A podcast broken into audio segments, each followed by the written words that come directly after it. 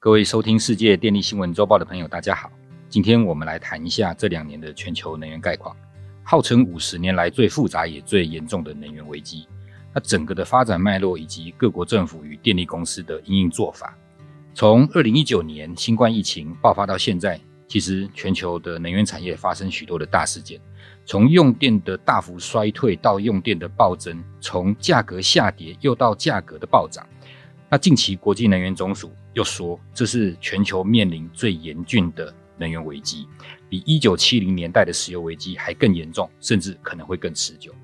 那上一个世纪的能源危机其实是石油引起的，但是现在面临的是更多元、更快速变化的能源危机。首先，我们先来看一下用电需求。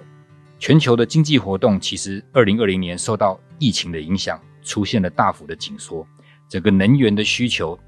下滑了百分之四，但是二零二一年呢，全球的经济复苏，电力需求反而增加了百分之六，这是金融危机以来最大一年的增幅。然而呢，包括像高温热浪啊，还有极端寒流这些异常气候，让有的国家用电陆续创了新高。像是今年八月，中国出现六十年来最严重的热浪，超过两百四十个城市气温超过了四十度。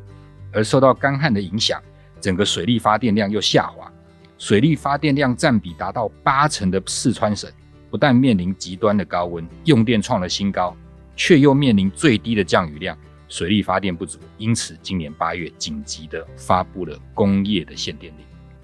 同样呢，在今年，美国的加州九月六号也创下了一九九八年历史新高的尖峰负载。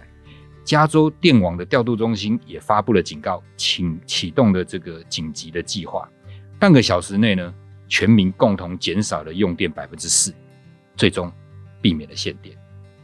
那以上为什么会有这些能源危机？其实主要就在于供给跟需求它失去了平衡。在后疫情时代啊，全球的整体能源需求快速的反弹，就造成了煤炭跟天然气的供应链非常紧张。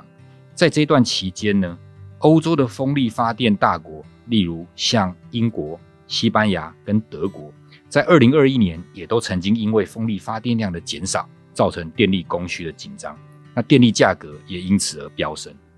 那水电的大国像挪威，水力发电占了全国发电量的百分之九十三，也同样因为水库的蓄水量不足，导致水电量下滑。那去年十月也出现了供电的危机，那所以呢？整个极端气候的出现，同时影响了需求面，也影响了供给面，尤其是在水力发电的部分。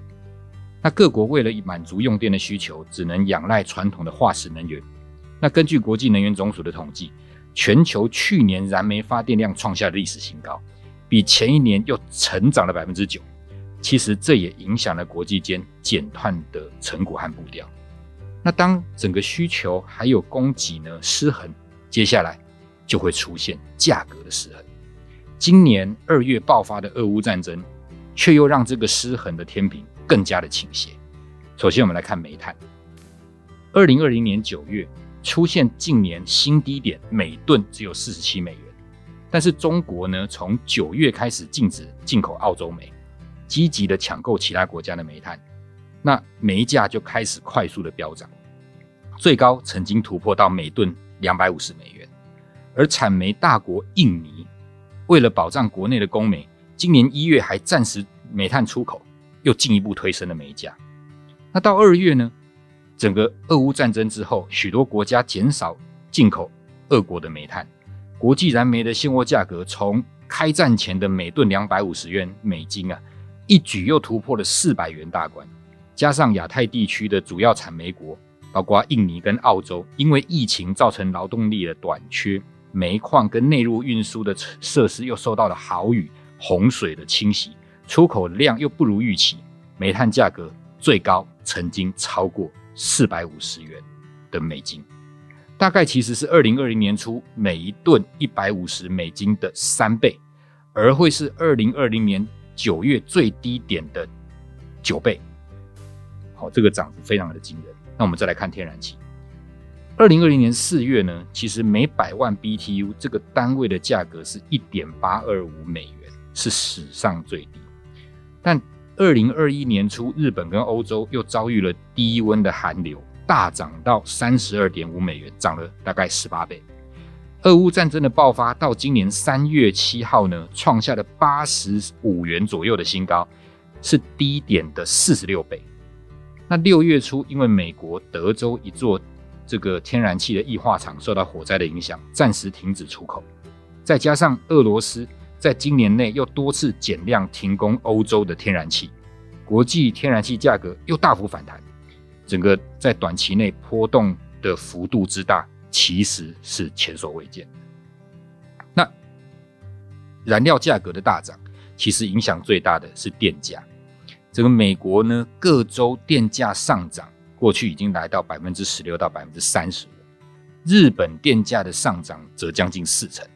欧洲包括德国、法国的批发电价也都涨破了纪录。去年到现在，整个欧盟累计上涨达到百分之四十五以上。那一般而言呢？欧洲的用电高峰是在冬季的十一月到隔年的二月之间。为了缓解这段期间能源价格的飙涨，欧盟的委员会九月三十号通过了三项紧急的市场干预措施。第一个呢是减少用电，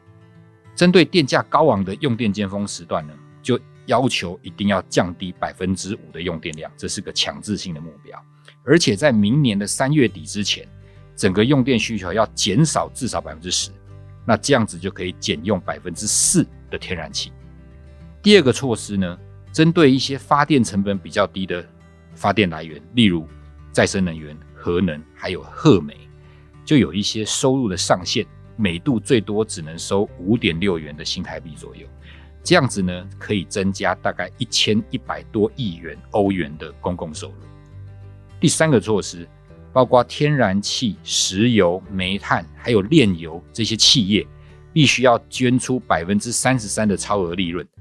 作为临时性的所谓的团结贡献，这又可以增加百大概两百五十亿欧元的公共收入。那另外还有一些措施仍在研议当中啊，包括能不能设置天然气的价格上限，还有要进行电力市场的改革，甚至还有将电力公司重新收归国有的讨论。那由于能源高价对于民众跟企业都带来严重的负担，各国的政府通通都透过这个补贴啦，或者是限制天然气，还有限制电力价格的上限这些方式来缓解通膨的压力，但其实还是杯水车薪，因为燃料价格上涨的幅度实在是太大。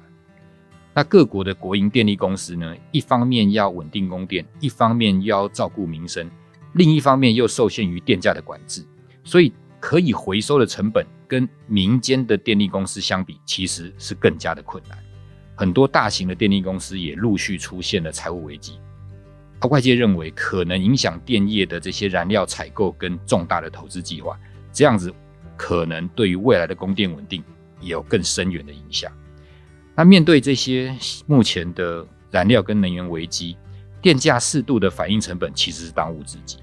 哦，那其实我们最后一部分呢，想跟大家分享的是法国还有韩国政府的一些做法。我们先看法国，法国政府为了保障整个家庭跟小型的商业用户，从二零二一年的第四季开始就开始实施一个电价盾牌制度，也就是管制电价的上限，设定最多只能涨百分之四，同时也冻涨天然气的价格。这样子呢，其实已经成功的抑制法国的整个通膨。按照欧盟的统计，其实法国在抑制通膨算是优等生。那今年九月十四号呢，法国政府也宣布要延长电价的盾牌制度，让明年的这个上限调升到百分之十五。可是这样子，法国政府也要吸收很多的成本，至少达到五十亿欧元。那按照法国政府的估算，如果没有继续实施这样子的制度，明年电价至少涨到百分之一百二十。法国总理表示啊，其实政府采取这样子的一个强力措施，是为了保障人民来自国家的财政支出。那这些也都会公开透明的，让人民来充分的了解。那至于国营的这个法国电力公司，哦，它在今年上半年亏损达到五十三亿欧元，大概一千六百亿台币，也创了历史新高。主要呢，也是受到今年的这个核能发电的减少啦，高价的外购电力的冲击。还有要吸收电价管制上限所造成的这个价差。那这个法国电力公司卖给国内的售电量有一半都是管制的电价，所以它所承担的责任跟义务是非常重大啊。那再加上这个法国电力公司也估算，今年核能发电量其实是三十年来的最低点。那核能占比呢，大概会从过去的平均百分之七十，大概降到百分之五十九左右，也让整个法国呢，过去电力出口也反而需要。从邻国进口电力，那法国政府除了分阶段让电力公司调涨电价之外，也同意呢把国内的这些核电管制价格做一点点的提高。好，最后一点，法国政府原本已经拥有法国电力公司百分之八十四的股份，今年还要再出资将近一百亿欧元将它完全国有化，也希望能够借此因应能源危机，提升国内的能源安全。韩国政府呢，过去其实已经多次的这个冻结管制的电价，只有在去年第四季跟今年的第三季同意让这个国营的韩国电力公司调涨，但即使调涨，仍然受限于燃料调整的这个成本上限，只能小幅的调涨。尽管